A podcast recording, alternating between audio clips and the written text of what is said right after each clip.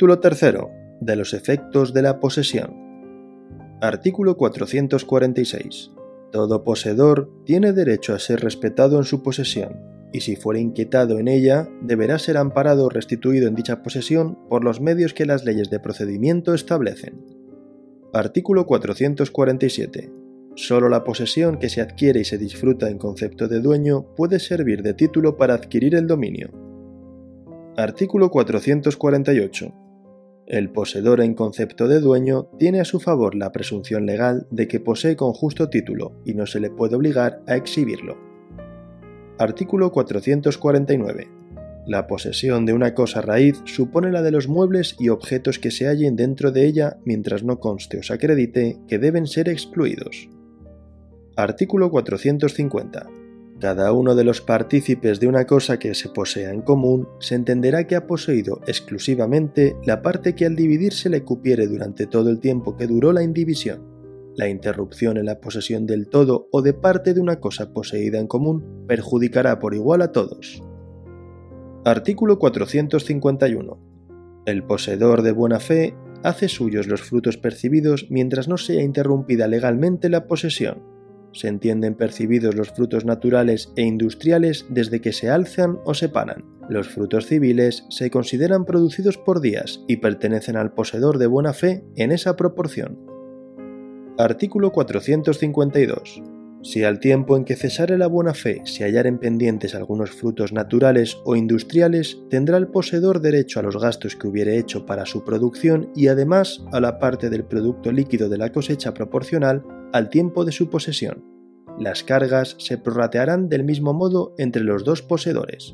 El propietario de la cosa puede, si quiere, conceder al poseedor de buena fe la facultad de concluir el cultivo y la recolección de los frutos pendientes como indemnización de la parte de gastos de cultivo y del producto líquido que le pertenece. El poseedor de buena fe que por cualquier motivo no quiera aceptar esta concesión perderá el derecho a ser indemnizado de otro modo.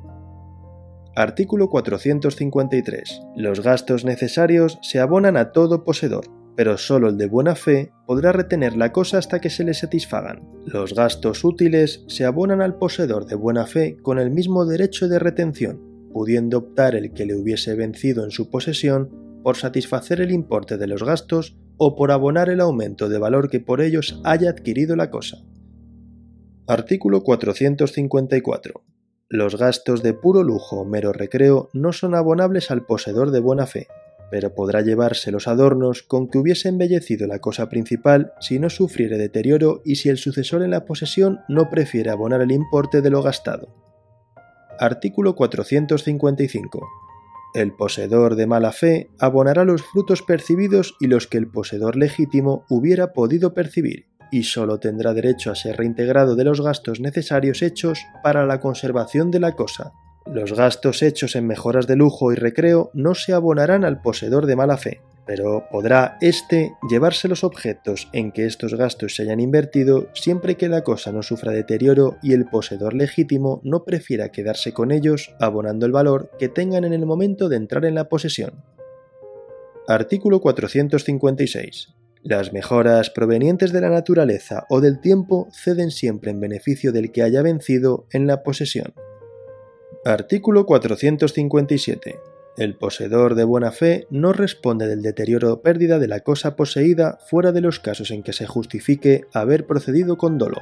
El poseedor de mala fe responde del deterioro o pérdida en todo caso, y aun de los ocasionados por fuerza mayor cuando maliciosamente haya retrasado la entrega de la cosa a su poseedor legítimo. Artículo 458.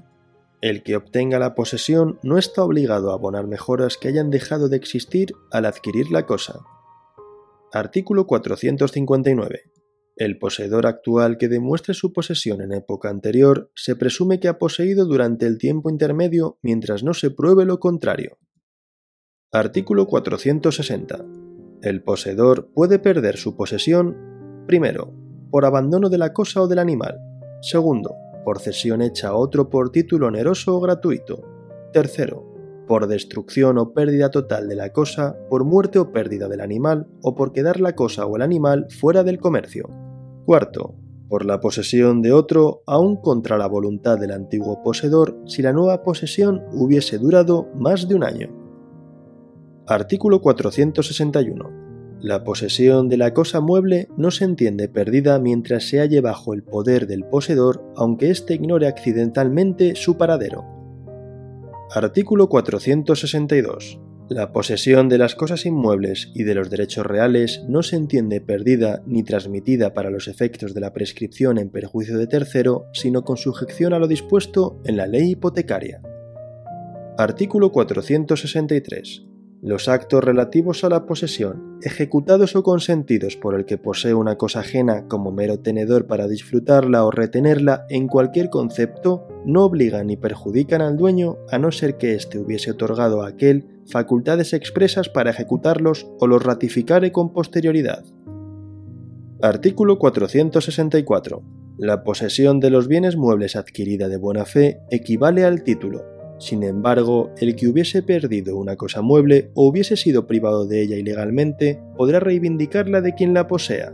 Si el poseedor de la cosa mueble perdida o sustraída la hubiese adquirido de buena fe en venta pública, no podrá el propietario obtener la restitución sin reembolsar el precio dado por ella.